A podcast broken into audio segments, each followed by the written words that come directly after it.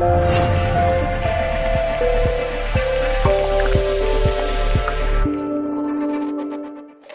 vamos a hablar de cómo superar miedos. Y curiosamente, eh, cuando yo escribí mi primer libro, Los 88 peldaños del éxito, que anda por aquí, seguramente nunca pensé que iba... Bueno, a lo mejor sí pensé que daría una conferencia sobre esto, pero desde, otro punto de vista. Y todo lo que vamos a compartir hoy, a mí me gustaría dividirlo en dos grupos. Va, va a haber la parte mm, más elevada y la parte menos elevada, ¿vale? Y curiosamente ninguna es mejor que la otra. Si suena elevado, suena que esta es la correcta, la otra es la incorrecta. Curiosamente no va a ser así. Las dos están perfectas. Lo que pasa es que hay diferentes mensajes para diferentes momentos. Y si yo os contara todo el tiempo, eh, digamos, eh, soluciones elevadas, pues a lo mejor algunas pues pasarían por encima de la cabeza. Y si todo, y si todo lo hacemos a nivel no elevado, pues a lo mejor llega un momento en el que no podemos eh, crecer. antes de que arranque con eso, a mí me gustaría, hoy yo voy a intentar estar conectado, ¿vale? Y lo que llegue yo lo compartiré. Y a mí me ha llegado un mensaje al principio que me gustaría compartir con vosotros, que para mí es un de un valor altísimo. Y, y es, vivimos en un mundo maravilloso, que no vamos a juzgar y que vamos a agradecer y aplaudir, pero que pero en el que reina mayormente la cultura del no, la cultura del no. Y se puede crear un mundo en el que reine la cultura del sí. Y esto eh, significa muchas cosas, porque yo doy muchas conferencias que además se llaman la cultura del sí, algunas de ellas empresas y tal, y eso implica mil cosas, ¿vale? Cómo cambiar la cultura de la empresa y cosas más. Pero hoy no vamos a entrar en todo eso, pero sí me gustaría entrar en un componente, y es, es posible, ¿vale? A mí me gustaría que hoy os llevéis un montón de herramientas a casa, cosas que voy a intentar hablar de mi propia experiencia, no voy a contar nada que yo no aplico y voy a intentar ser coherente con todo lo que yo diga. Y esto, por ejemplo, yo lo intento aplicar. A lo mejor esto a mí me salía un poquito más, más fácil, no digamos que nunca fue ajeno a mí, pero hay otras áreas que yo he tenido que trabajar un montón porque a mí me salía al revés, ¿no? Eh, entonces, ¿qué significa la cultura del sí? La cultura del sí, eh, de manera simplificada, porque yo digo que esto da para un libro entero, eh, de manera simplificada, es que es posible que te pregunten lo que te pregunten, la respuesta siempre sea sí. sí. Cuando ya empieza la maquinaria, te ancho, ya empezamos con cosas cósmicas. A ver, ¿cómo, ¿cómo, va a ser posible, tío, que el otro día me estaba mi hijo pidiendo el, el, el, caramelo número 17, y digo, este caramelo le va a poner mal la barriga, le tengo que decir que no, no le puedo decir que sí. Bueno, pues me gustaría decir, os voy a señalar a dos de vosotros. Como decía Jesucristo, uno de vosotros, al final de la cena. pues a mí me gustaría señalar a dos de vosotros, ¿vale? ¿Queréis que os señale a dos de vosotros? ¿Estáis temblando, no? Si, si, no estáis temblando es que no tenéis corazón, o sea, o sea, poco menos que os podría sacar aquí al escenario ya para, para elevar el nivel de nervios. Dos personas que voy a señalar, ¿vale? La primera, Fernandito. Muy bien. Fernando, le pregunte lo que le preguntes, siempre dice que sí. Y seguro que él ni lo sabe, pero es así, y él no se da cuenta. Así que tú señalado, ya, muy bien. Así que te hemos puesto como Estaba temblando dice, él será para ejemplo bueno o para ejemplo malo. Tenéis suerte, yo nunca pongo a nadie y menos en un escenario de ejemplo malo, así que no, nunca meto con el público, no creo en esas cosas, así que eh, podéis estar tranquilos. O sea que hasta podéis levantar la mano libremente, que nunca os voy a dejar caer mal. Y la segunda, ¿qué me pediste tú al principio? Que hace un momento que me pediste. Una firma. Una firma. Y yo que me, me pidió que se le podía firmar el libro. ¿Y yo qué te dije? Después. Pero te dije sí, sin ningún problema. Dije sí, claro que sí, sin ningún problema. ¿Te he firmado el libro? No. Perfecto, la respuesta siempre sí. No, claro. Entonces, yo no dije que decir que sí es hacer lo que dice sí, eso es otra cosa. Yo dije la respuesta siempre sí, ¿vale? Ahora vemos cómo lo hacemos. Pero la respuesta de entrada es sí, ¿vale? Tú me dijiste, ¿me puedes firmar el libro? Claro que sí. Pero no ahora. Pero yo dije que sí. Claro, y además te lo voy a firmar, te vas a ir a casa con el libro firmado.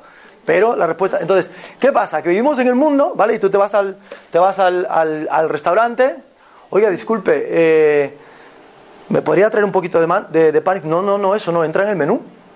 Y tú dirás, bueno, a saber si yo lo quiero pagar o no. Pero, o sea, no me entre con un no.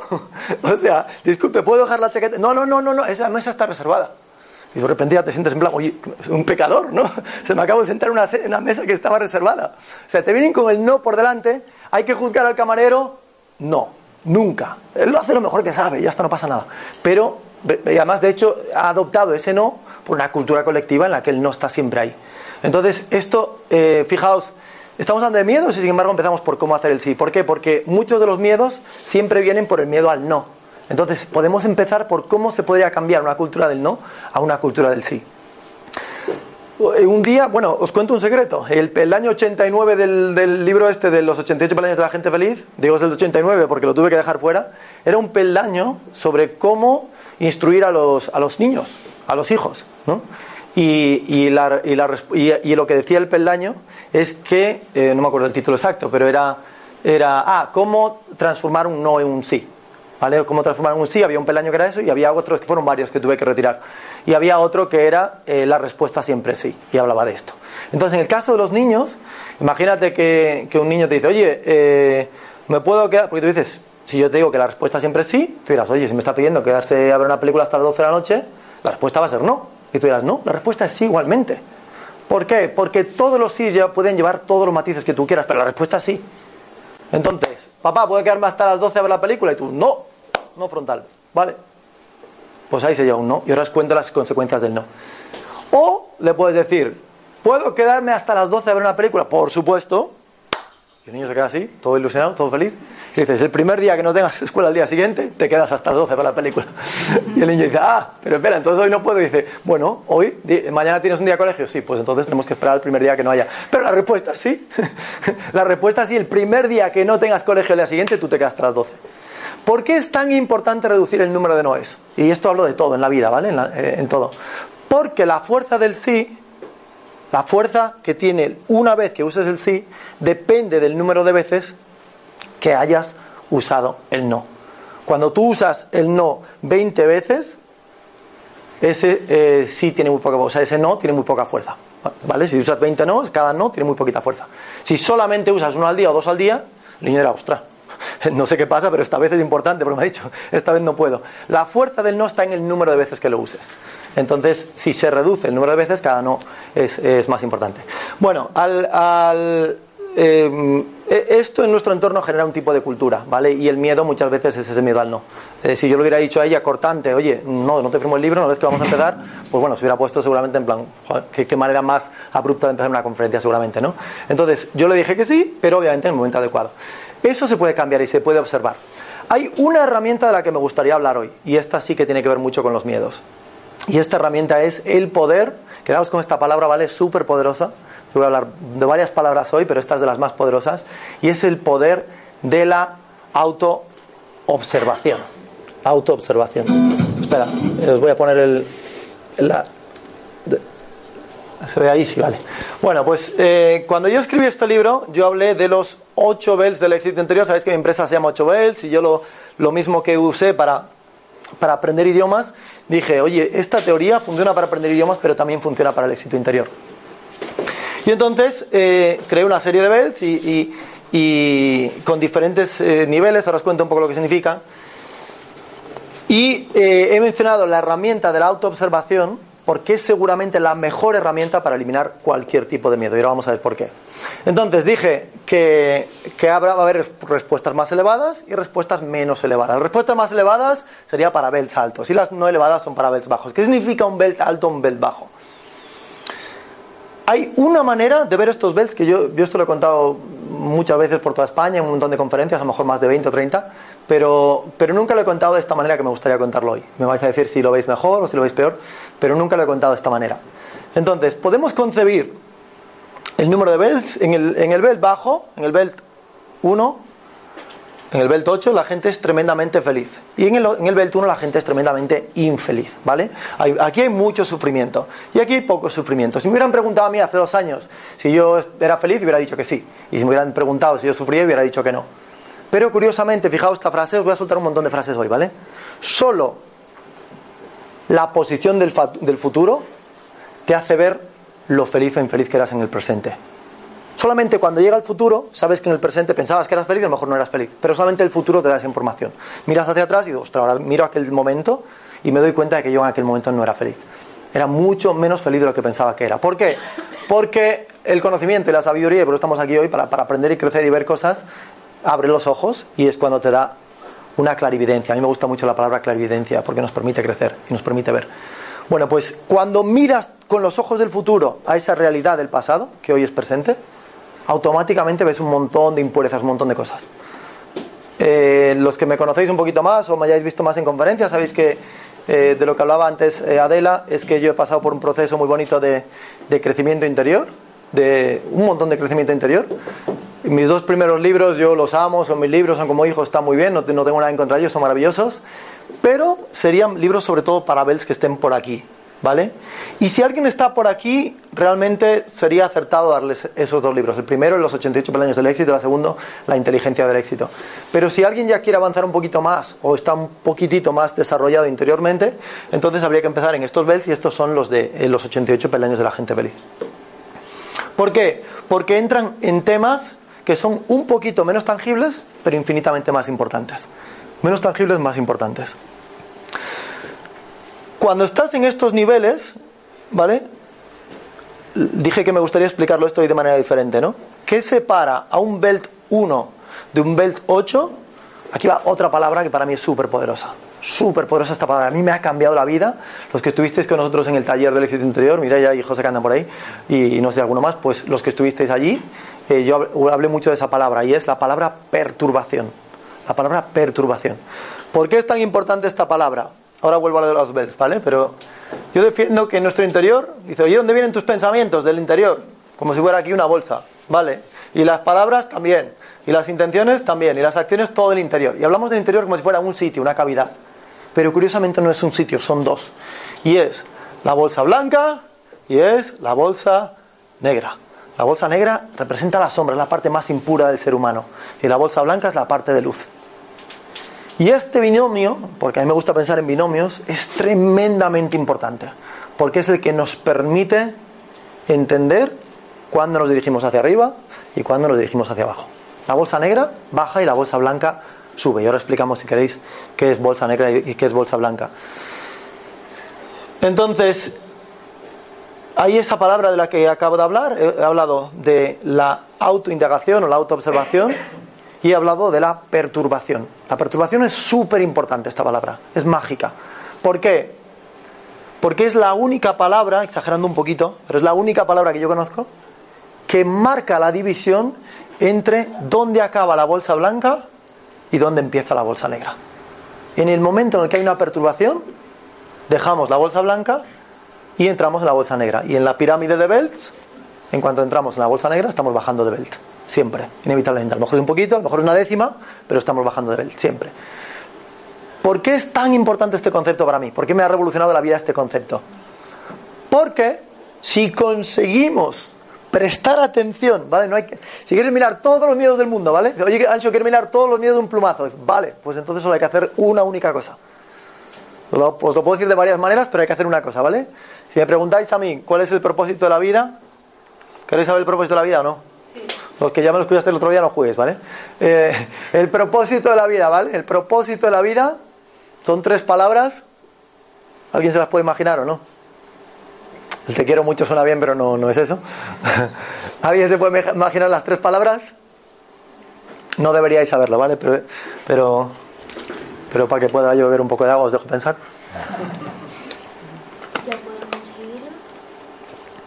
Está bien, eso es como Obama, yes you can, pero, pero casi, pero casi. Yo no digo no, ¿eh? digo casi. Bueno, pues el único propósito de la vida, no hay más propósito. Hemos venido a la vida a hacer una única cosa y todo el resto, todas las piezas del puzzle encajan una vez hacemos esta única cosa. ¿Queréis saber lo que es o ya otro día lo voy contando? ¿Queréis saber lo que es, sí o no? Sí. Are you sure? Yes. Are you ready? Pues esta es la cosa. Y es... A ver. Aquí estamos. El único propósito en la vida, tres palabras, es subir de belt. Ya está. Ya podéis ir a casa. Muchas gracias. Thank you very much. It's been a pleasure. Bueno, pues el único propósito de la vida es subir de belt. ¿Por qué? Porque cuando subimos de belt, se eliminan todos los miedos de un plumazo. Esto es más cósmico, ¿vale? Pero cuando subes de belt, todos los miedos se eliminan de un plumazo, ¿vale? ¿Cómo se puede subir de belt? Con esta palabra que yo mencioné que es la autoobservación o la autoindagación. Y dentro de la autoindagación solo hay que formularse una pregunta, una pregunta muy poderosa, que es, a ver si anda por aquí. Sí. Dos palabras, ¿vale? La pregunta más importante de la historia, ¿vale? ¿Queréis saber la pregunta más importante de la historia, sí no? Sí. sí. ¿Y los que no respondieron también? Sí. Vale. Pues esa es la pregunta más importante de la historia. Two words. ¿Cuáles son? ¿Quién soy? ¿Quién soy? Eso también suena muy bien. Esa para otra conferencia. Bueno, pues esta es la pregunta más importante de la historia y es ¿desde dónde? Y tú dices, tío, esto es muy raro. ¿Ya está? ¿Ya está? Hay que hacer más, solamente saber desde dónde. ¿Y cómo se puede responder a esa pregunta? Solo hay, solo hay dos formas de responder a esa pregunta. Ahí. ¿A Inés se le ocurre eh, cuál es la respuesta? Solo hay dos respuestas posibles. ¿Cómo? Sí, ¿y eso cómo sería? En mi caso, que me gusta más y es más, más terrenal, desde la bolsa negra o desde la bolsa blanca. Bueno, pues esto me gustaría que sea la tónica para todo lo que vamos a hablar eh, en la tarde de hoy. Eh, siempre que estemos detectando una bolsa negra, automáticamente estamos subiendo de Belt. Y si estamos subiendo de Belt, estamos eliminando miedos. Entonces, eh, yo dije anteriormente que todas las respuestas que yo puedo dar pueden ir o para belts más bajos o para belts más altos, ¿no? Puede ser menos elevada o más elevada. Y, todo está perfecto, cada uno vamos a estar en nuestros diferentes niveles y está perfecto. Entonces, si una, si una mamá está enfadada con su hijo o, piensa que su hijo no va a hacer caso o, lo que sea y está muy preocupada, pues eh, siempre hay dos formas de afrontarlo.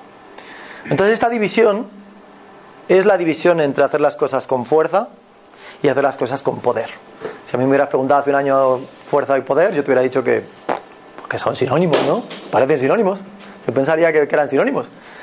Eh, yo ya dije que he pasado por un proceso muy grande de, de, aprendizaje, de crecimiento. Todo esto viene de la humildad, porque tienes que reconocer que no tienes ni idea de nada y vas rompiendo un montón de capas y un montón de cosas y está perfecto. Y cuando reconoces que no sabes nada, curiosamente, eh, aprendes mucho. Eh, hago un paréntesis, ahora continuamos con, con ese tema.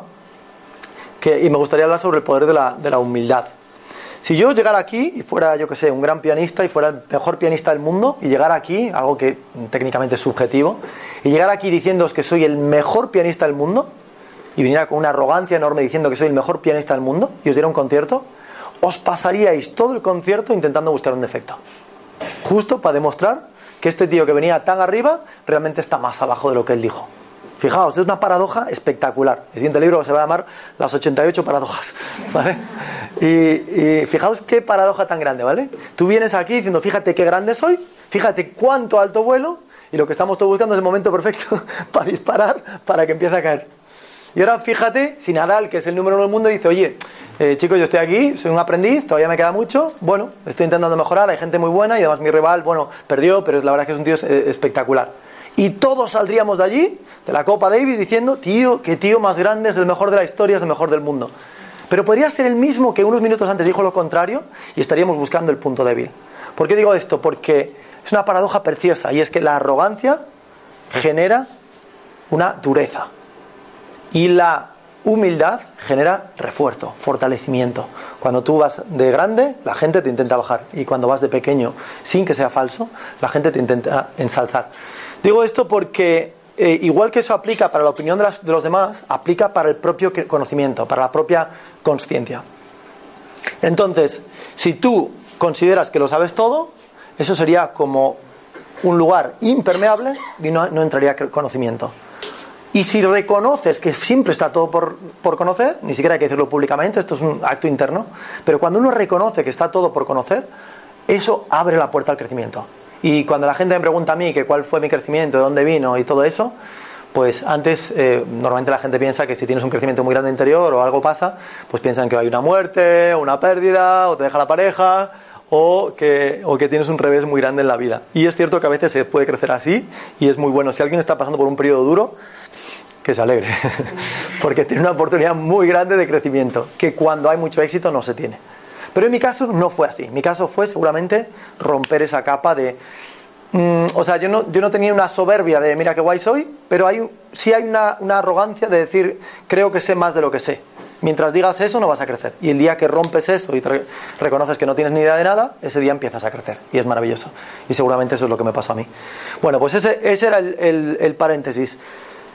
Dije que con respecto a esa mamá que está, está sufriendo por su hijo, dice, oye, es- ya, pero es que mi hijo no, no me obedece, o es un lío, o se va a meter en un, en un, en un líos por ahí. Habría dos formas de afrontarlo, desde la fuerza o desde el poder. ¿Qué significa la fuerza y qué significa el poder? Hay un símil que yo uso mucho y que me gusta mucho. Curiosamente en público no lo he usado mucho, lo usé en el taller del éxito interior de- que hicimos hace dos semanas. eh, y es el estado en el que tú te encuentras y cómo te encaras a la vida. Y puede ser estado de arriba arriba y estado de arriba abajo. ¿Y qué significa? Cuando estás en estado de arriba abajo, tú tienes que transportar agua en los dos casos, ¿vale? Tú tienes que transportar agua o hacia arriba o hacia abajo. ¿Se puede transportar hacia arriba? El agua, sí, se puede transportar, pero con dosis enormes de esfuerzo. Entonces eso no funciona. O se puede transportar río abajo. Cuando tú quieres transportar el agua río abajo, el agua sola. Y cuando la quieres transportar río arriba, tienes que comprar turbinas muy grandes y gastarte cantidades ingentes de dinero para hacer algo que va en contra del el flujo natural de esa agua. Bueno, pues lo mismo se puede hacer en la vida. En la vida hay dos corrientes. Te puedes sumar a la que no va o te puedes sumar a la que va. Te puedes sumar a la que es natural y es la que te corresponde o puedes intentar luchar contra viento y marea para crear una corriente que es falsa. Que lo puedes hacer, pero requiere enormes dosis de esfuerzo. Eso es el estado de fuerza, mientras que el río abajo es el estado de poder. Yo antes hacía un montón de cosas en la vida, sí, a veces las iba haciendo, yo qué sé, pero eran todo, todo desde la fuerza. ¿Podía conseguir cosas? Sí, sí, tú puedes conseguir cosas de la fuerza, yo había conseguido cosas, pero era desde la fuerza. Y a día de hoy, esto no sé cómo, cómo de cósmicos lo tomáis, pero a día de hoy eh, se, hace mucho más haciendo mucho menos. ¿Y cómo puede ser eso? Desde un estado de poder. Y ahí ya si queréis entramos en más cósmico, menos cósmico. Pero, a ver, ¿a quién le suena un poco cósmico lo que estoy diciendo? Lo del poder. ¿Qui- ¿Quién no se atreve a levantar la mano? vale, está bien, vale, pues eh, ahora si queréis entramos un poco a ver cómo, cómo, cómo se puede actuar desde, desde, la, desde el poder. Si tenemos esa madre que está preocupándose por su hijo, no sabe cómo, eh, está muy preocupada de que su hijo eh, no caiga en las drogas o yo qué sé, o amistades eh, peligrosas y estas cosas, pues eh, habría dos respuestas, la desde la fuerza y la que es desde el poder. La que es desde la fuerza implica estrategia, implica mucha estrategia, implica pensar mucho, implica sudor, implica lágrimas, implica sacrificio, implica eh, cero garantías de éxito, puede que haya éxito, puede que no, pero no hay garantías. Y desde el poder siempre hay éxito. Siempre, siempre. ¿Cómo puede ser? Bueno, no entramos, esa es cósmica. ¿Vale? Ahora, ahora entramos ahí si queréis. Pero vamos a hablar primero cómo sería desde la fuerza, desde los bells más bajos. Pero bajos, mmm, recordad, un árbol pequeño, un árbol grande es más bajo, pero no es, no es peor. No es ni mejor ni peor, ninguno es mejor ni peor. Pero hay diferentes niveles de desarrollo. Es muy bueno verlo así, porque esto es lo que nos permite no juzgar. Ahora si queréis entramos en eso. Desde los bells que están más abajo, hay que empujar, hay que llevar el agua arriba, arriba. Hay muchas dosis de esfuerzo. Y yo, por ejemplo, pues estaba ahí toda la vida. Y si me hubieras preguntado si era feliz, yo hubiera dicho sí, yo pues súper feliz. Pero recordad, solo la visión del futuro te hace ver cómo de feliz o infeliz eras en el pasado. ¿Qué tendría que hacer esa persona? Mucha estrategia. ¿Y qué puedo hacer? Ahí podemos entrar en un montón de peldaños de éxito exterior. Yo os puedo contar, hay un montón. Hay mil cosas que se puede hacer. Hay manipulación, tú estás intentando manipular a, a ese adolescente o lo que sea, porque tú quieres que por un bien mayor él no haga lo que tú no quieres que haga. Está bien, pero es manipulación, está bien. Eh, cuando digo está bien, es perfecto a lo mejor para el nivel en el que tú puedas estar. Pero eso se puede trascender. ¿Queréis que entremos en tres o cuatro consejos que se pueden hacer desde la fuerza? Los vais a ver más prácticos, o sea, son más prácticos. Es menos elevado, pero es más práctico. ¿Vale? Os voy a dar tres o cuatro, ¿vale? Algunos los he publicado, otros no los he publicado. Hay un peldaño que me recordó Fernando otro día que decía, oye, que estaba en el primer libro, no me acuerdo, era el número cuarenta y pico, y decía, somos la suma de los cinco amigos más cercanos que tengamos, o de las cinco personas más cercanas que tengamos. Entonces, hay una frase que estaba en ese peldaño que decía, eh, comparte tiempo con aquellos que ya están en el destino hacia el que tú remas. Comparte tiempo con aquellos que están en el destino hacia el que tú remas. ¿Por qué? Porque si este ya está allí y yo quiero llegar hasta allá, Simplemente estando con él, voy, va, va eh, hay un, una teoría que se llama osmosis, que significa, o osmosis, se puede decir de dos maneras, que es si paso tiempo con esta persona que está allí, eso a mí me va a contagiar. Es un efecto contagio y funciona. Funciona, funciona. Para un adolescente funciona tres veces más, ¿vale? El, el, triple, el triple de grande. Súper eh, poderoso. Eh, hay, eh, de hecho, cuando tú estás pasando tiempo con esas personas, tú estás absorbiendo lo que te dicen y también lo que no. Con lo cual hay, una, hay un doble canal de aprendizaje. Esa es una parte de la estrategia. La segunda, que sí que dices, vale, pero ¿cómo hago yo para determinar con quién pasan tiempo y con quién no? Vale, hay otra cosa que puedes hacer y es crear una lista de coste-beneficio. También hablé de este peldaño en el segundo libro. Se llama No puedes analizar solamente el coste de algo, sino que tienes que analizar su coste con respecto a su beneficio. Y entonces puedes empezar a hacer una lista de qué financio de mi hijo y quién no financio de mi hijo. Una moto, le acerca a su objetivo, Sí, ¿no? Pues ahí vamos pensando. Un campamento de verano con los mismos amigos de siempre le, fomenta eh, le acerca a su objetivo, lo aleja de su objetivo. El objetivo, en este caso, marcado por el padre. Eh, si la respuesta es no, y pues mira, este, este campamento no lo voy a financiar, no voy a pagar, no voy a pagarlo yo, pero a lo mejor un curso en el extranjero sí, porque eso te saca de tu zona de confort. Cuando te saca de tu zona de confort, hay un peldaño que yo he contado en el, también el primer libro, 5, que dice los tesoros se encuentran fuera de casa. Los tesoros se encuentran fuera de casa. ¿Qué significa? Que cuando hay tesoros suelen estar alejados de las masas. ¿Quiero encontrar un tesoro? Vale, pero aquí no está. O sea, está allá. Donde están las masas no están los tesoros. Entonces eso implica hacer, si quieres conseguir resultados que el mundo no consigue, haz cosas que el mundo no hace. Ya está. Oye, no todo el mundo se va al extranjero, ni a gente que no conoce, ni a un pueblo de no sé dónde, de Inglaterra, de Estados Unidos, de Australia, lo que sea. Vale, pues si, si tomas un camino distinto, tendrás resultados diferentes. Punto. ¿En cuántos casos? En el 100% de los casos. Y, ahora si queréis me podéis preguntar algo al respecto. Yo suelto un montón de bombas, ¿vale? Si, si tal, y además voy a toda velocidad, con lo cual me paráis cuando queráis y podemos, y podemos discutirlas. Vale, y tú dices, perfecto, le financio cosas que, que le acercan al objetivo y no las cosas que le alejan de él. Perfecto. Y os podría seguir dando 3, 4, 5 claves de estas, ¿vale? Súper importantes de cómo, de cómo conseguir. Eh, mm, dos más, venga, dos más y paramos. Una es, si quieres detectar un talento de un hijo, y también de un adulto, esto vale para adultos, no, me gusta nada la teoría que me dice, no, yo ya tengo 60 años, ya que mi hijo aprenda a tocar el violín. ¿Que hay una ley en contra de que los, que los de 60 años aprendan a tocar el violín o qué? Nosotros en Ocho Bells tenemos alumnos de 80 años que estudian chino, que estudian inglés, que estudian francés y no está prohibido, o sea, se puede hacer, pues esto igual. Entonces, no me gusta nada los no me gusta es una palabra fea, digo, no, digamos que me gustaría animar a las personas que consideran que son demasiado mayores para aprender lo que sea. El piano, vamos, o sea, tú se puede aprender en, vamos, en una hora y te sobran 50 minutos, vamos. O sea que, eh, entonces, eh, pero sí, el, eh, pero ¿cómo se puede detectar talento, tanto para niños como para adultos? Imaginaos que llevamos un detector de metales dentro, que es un detector de talento, ¿vale? Pero llamémosle detector de metales. ¿Cuándo el detector de metales va a vibrar? La respuesta es cuando se encuentre un metal. ¿vale? Si quieres que tu detector, tu, tu detector de metales vibre, ¿qué habrá que hacer? Si te quedas aquí, no va a vibrar. Entonces la clave está en una palabra clave que es la exposición. Si tú aumentas la exposición que tienes al campo energético, hay más posibilidades de que vibre. Ya está, va a vibrar, va a vibrar mucho más. Entonces la clave está en moverse hasta encontrar. Eso se llama exposición, exponte a un montón de cosas. Lo mismo que sucede con el detector de metales con respecto a metal, sucede con el detector de talento. Y es exponte. ¿Qué significa exponte? Significa que pruebe de todo. Oye mamá, quiero probar esto. La respuesta es sí. ¿Quiero cocinar? La respuesta es sí. Y después observa, y esto es una cosa más para padres e instructores, observa qué sucede. Normalmente, en el libro expliqué todas las claves, ¿vale? En el libro 2, la inteligencia del éxito, expliqué todo lo que hay que hacer eh, para detectar talento. Una de ellas es que el tiempo se para. Cuando encuentras un talento, sí, imaginaos que a mí me... Primero está el momento petróleo, ¿vale? ¿Cuál es el momento petróleo? A mí me pones con 5 años delante de un, de un piano y yo hago así y no sé qué, y digo, uy, y algo acaba de hacer clic. Fue mi detector de petróleo, mi detector de, de metal. Pero si me das un pincel, no pasa nada. A mí me das un pincel, si lo cojo y no, hay momento petróleo. Puedo pintar, no sale nada. El otro día estábamos pintando allí con Alex, ¿verdad? Y yo pintaba y, no, está, y Alex decía, oye, ¿esto es un pato o un caballo? Digo yo, bien, esto significa que no, es, no, es, no hay petróleo, ¿vale? Ahí tenéis la prueba que no hay petróleo.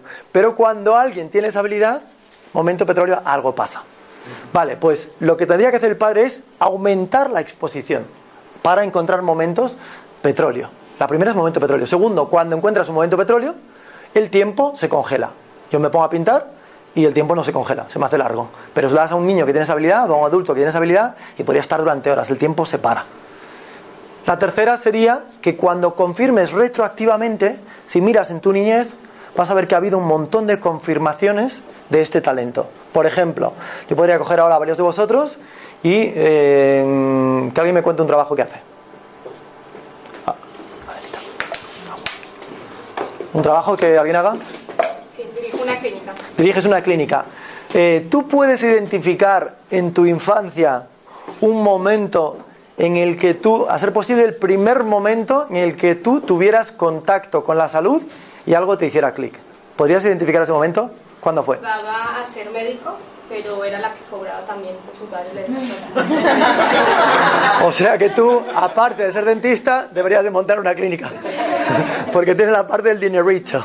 Vale, vale, pues eso mismo que te pasó a ti, si ahora hiciéramos una comprobación, podéis tardar más o tardar menos, pero todos hemos tenido un momento petróleo. Bueno, si estamos felices en lo que estamos haciendo, una forma de confirmar que ese es nuestro elemento, nuestro campo, sería encontrar un momento en la, infancia, ¿vale? Si eres adulto, lo encuentras de forma retroactiva, si eres padre o instructor, pues lo puedes incluso encontrar en tiempo real. Oye, aquí pasa algo.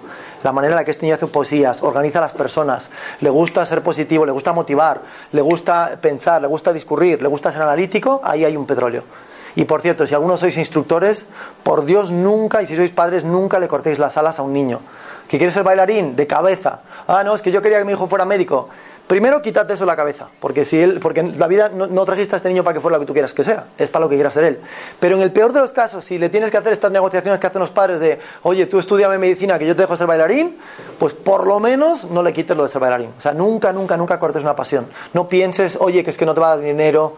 No, no, eso es tan terrible, o sea, es tan terrible eso, cortar las alas.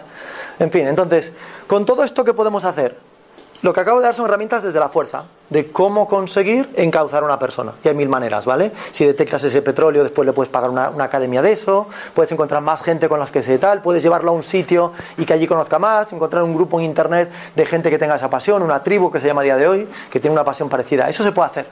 Está, está bien, son consejos prácticos. Serían más típicos de mi libro 1 y libro 2.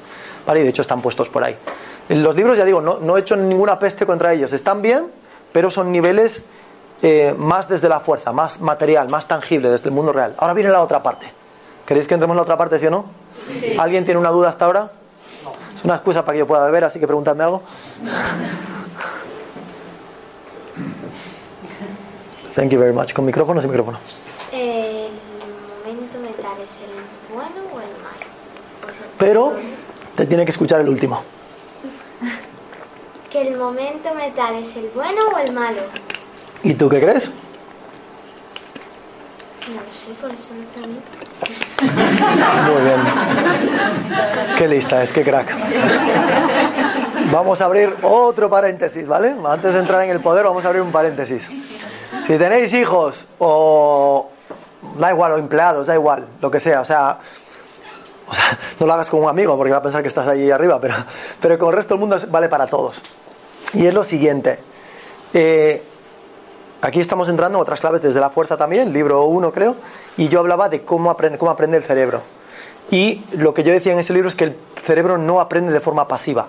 Yo aprendí un montón de instrumentos y un montón de, de idiomas, pero ya os digo que, que, yo no he aprendido idiomas desde los libros, curiosamente. He aprendido nueve idiomas y ninguno, de los, ninguno desde los libros. Eh, que yo sepa, ninguno. Empecé con el alemán con un libro y dejé el libro y dije, esto es una, es una pérdida de tiempo. Y me puse a aprender con esto que os voy a contar. Entonces, lo que defiendo en esa teoría, vamos a ver paréntesis, después te respondo a tu pregunta y después volvemos a la, al poder.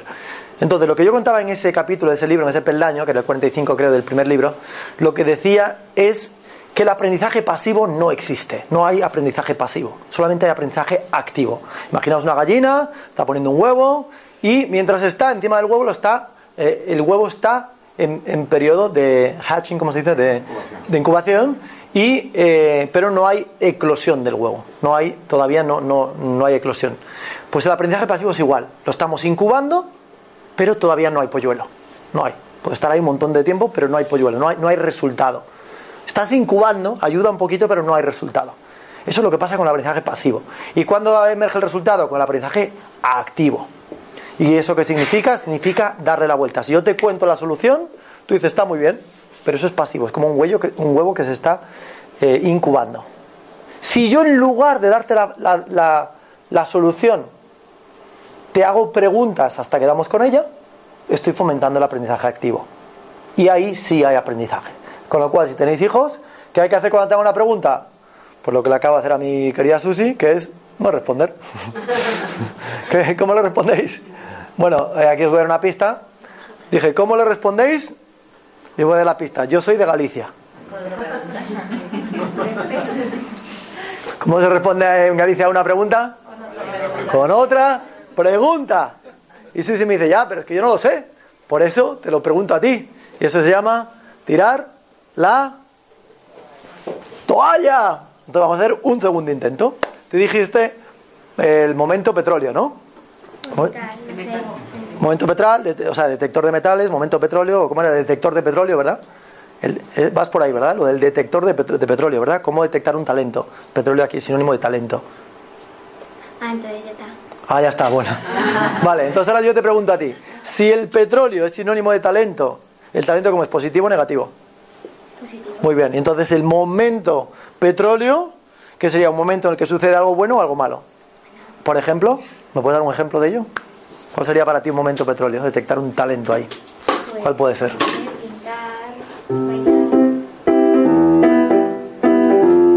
O tocar una canción que yo sé cuál es. ¿No? Si imagina que te pones a tocar el piano y suceden cosas ahí y te gusta mucho y de repente en lugar de cinco minutos estás 50 y después dos horas y después tres horas y te llaman tus padres para cenar y tú dices, ah, pero ya es la hora de cenar. ¿Qué ha pasado? Pues eso se llama un momento petróleo, porque has detectado algo. A lo mejor tu hermano hace lo mismo y a lo mejor no le gusta tanto. O a ti con, con pintar o lo que sea. Vale, pues la conclusión cuál sería? Un momento petróleo que es bueno o malo.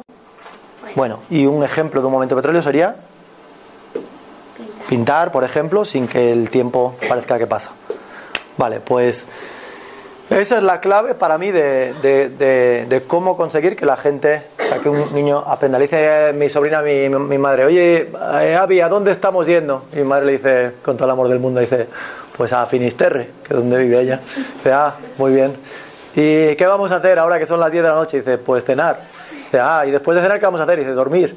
Y mañana por la mañana, ¿cuál- ¿qué vamos a hacer? Dice, despertarnos. Y digo yo, vale, ma- mamá, vamos a probar ahora el plan B, ¿vale? A ver, viene Claudia, mi sobrina, y dice, oye, Avi, ¿a dónde estamos yendo? Digo, mamá, aquí tiene la oportunidad de devolver la pregunta con otra pregunta. Dice, hija mía, ¿a dónde crees que estamos yendo? Dice, a Finisterre. Dice, ah, muy bien. Oye, qué bien, qué crack que has adivinado la respuesta. Dice, Avi, ¿qué vamos a hacer ahora? Dice, pues mira, son las 10 de la noche. ¿Tú qué crees que vamos a hacer? Y le dice, ah, cenar. Y tú, muy bien, ya llevas dos.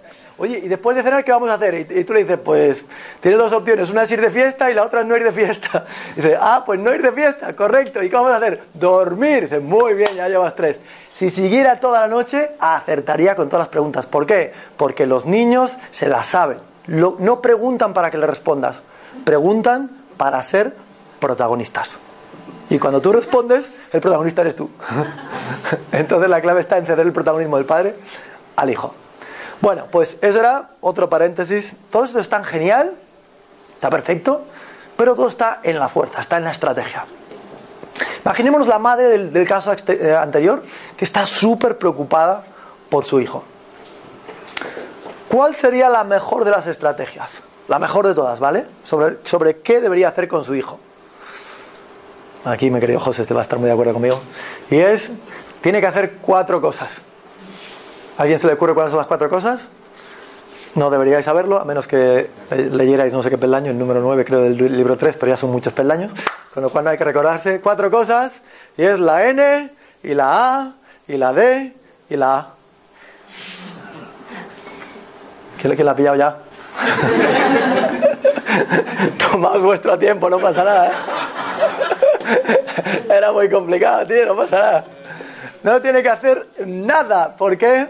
Porque no hemos traído hijos al mundo, sobre todo cuando llegan a una cierta edad, para que sean lo que nosotros queremos que sean. Esto ya es cósmico, esto ya es más cósmico, esto ya es más complicado. Ancho, tío, Pero entonces que lo dejo ir por ahí pintando la mona por el mundo.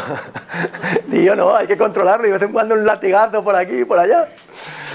Point number one, la preocupación nunca, nunca fomenta la eliminación del miedo, sino que lo acentúa. Entonces el primer caso sería de dónde está esa preocupación.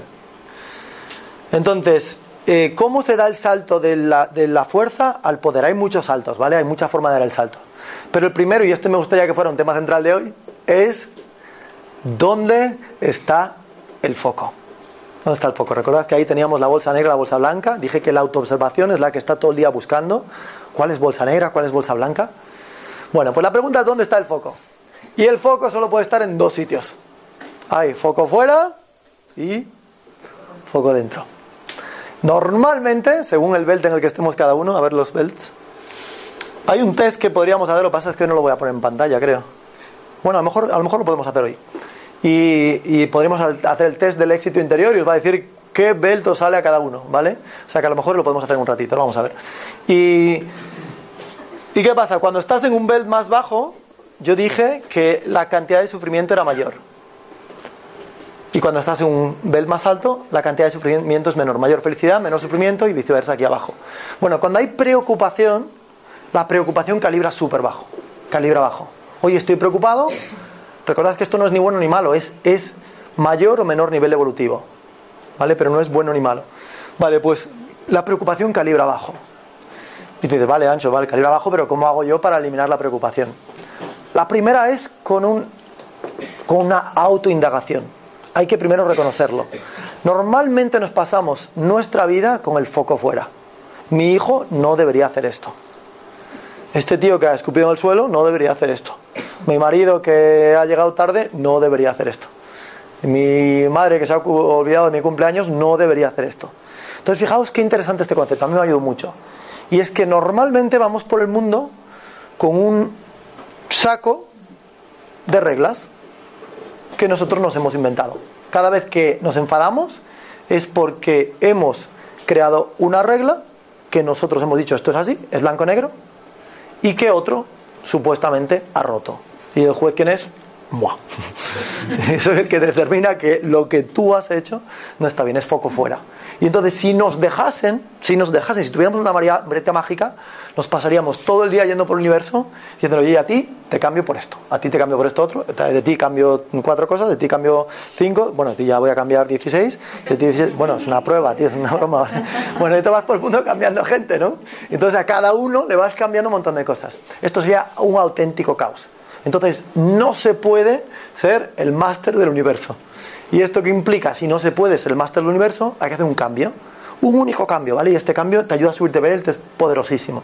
Y es como cambiar del foco fuera al foco dentro. Y esto se puede llevar a un nivel radical. Estamos creando una especie de curso paso a paso de cómo, de hecho el domingo tenemos ahí todo, todo el día, unas 5 o 6 horas para, para, para avanzar en este curso.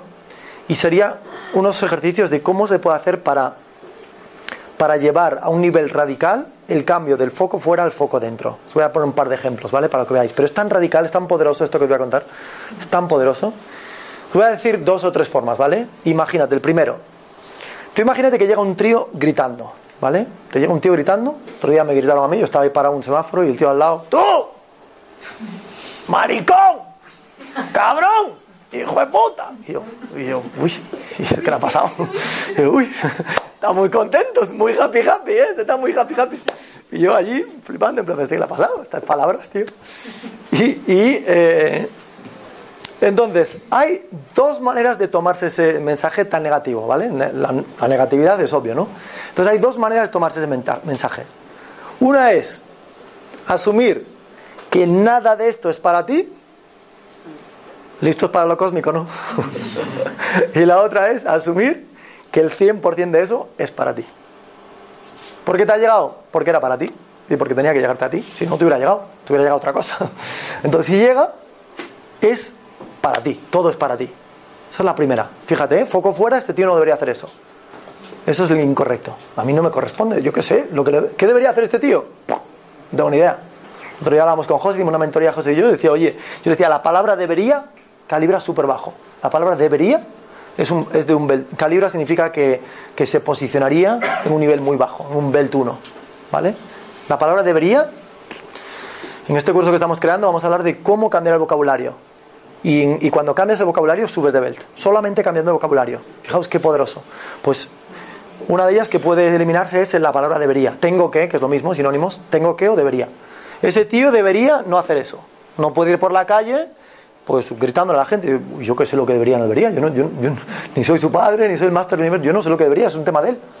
Yo lo, lo único que puedo hacer es qué sería lo más elevado que puedo hacer yo, la forma más correcta. Si quiero subir de belt, dijimos que el único propuesto de la vida es subir de belt, ¿por qué? Porque ahí se sufre menos, ¿vale? Y además, y además el mundo mejora, ¿vale? Pues, ¿qué debería hacer yo en ese caso? Pero no es debería, es que, ¿cómo, hago, ¿cómo puedo hacer yo para actuar de la forma más elevada, para subir de belt? Y la pregunta es actuar como que eso es para mí. ¿Cómo puede ser un grito, un insulto a esta persona de forma tan negativa? ¿Cómo puede ser eso para mí? ¿Cómo puede ser que esto sea para mí? Fijaos qué interesante. Primero, si me llega eso, yo ya puedo determinar si ese test, porque es un test de la vida, lo voy a recibir bien y entonces subo, o lo voy a recibir mal y entonces bajo. Si lo recibo mal, el test va a volver muchas veces para que yo lo pueda superar y me va a hacer mucho daño, porque en, en belts bajos eso hace daño. Oye, ya está este tío fastidiándome otra vez, increpándome. La palabra increpándome, por ejemplo, debería de desaparecer del diccionario. Cuando estás en belts altos no, hay, no existe. La palabra increpándome no existe. Nadie te puede increpar. Nadie te puede ofender. En fin. Bueno, pues si actúas como que todo eso es para mí, entonces automáticamente eso que me daba miedo, porque es una forma de miedo, cuando me molesta me da miedo. Es, oye, no me gusta que este tío sea tan, tan mal educado o ¿Qué, qué, qué ha pasado? Bueno, lo, lo miráis. Eh, la clave está en cómo conseguir. ¿Estáis todos conmigo, sí o no? Vamos a dar una palmada cuando diga tres. Uno, dos, tres. Ya todos despiertos, perfecto. Vale, pues la clave está en cómo hacer que este mensaje sea para mí. La primera es superar el test. ¿Y cómo se supera el test? Si superas el test, subes de belt. ¿Quién quiere subir de belt que diga yo? yo. Vale, eh, los otros que salgan de la sala, por favor. vale. Pues para subir de belt, ¿vale? Porque se vive mucho mejor, y yo os lo puedo decir porque yo estaba muy bajito, yo estaba por aquí abajo. Incluso cuando había escrito los primeros libros, yo estaba ahí abajo. Podía, podía dar a lo mejor eh, claves súper brillantes, pero no muy elevadas. Entonces, eh, para poder subir de belt, la primera es, ¿vas a superar esta prueba o la vas a suspender? Si es un envite, es un, una prueba, un examen, es un envite, una, una, un ofrecimiento. Si lo fallas, eso va a volver. Y si no, va a vol realmente no es volver y no volver, es va a hacerte sufrir o no va a hacerte sufrir. ¿Cómo funciona esto? Te lanza el test, tú fallas en el test. Si fallas en el test, es porque te molestó. Y si te molestó, significa que estás sufriendo. Pero si no te afecta, y tú me dices, oye, ¿cómo se hace eso? Ahora hablamos de eso, ¿vale? Pero si no te afecta, entonces no hay sufrimiento. Todo el sufrimiento se genera por un motivo y es por la resistencia. Donde hay resistencia hay sufrimiento. Donde no hay, ese tío no tiene poder de hacerme daño. Es solo lo creo mi nivel de resistencia. Resistencia mayor, eh, dolor alto.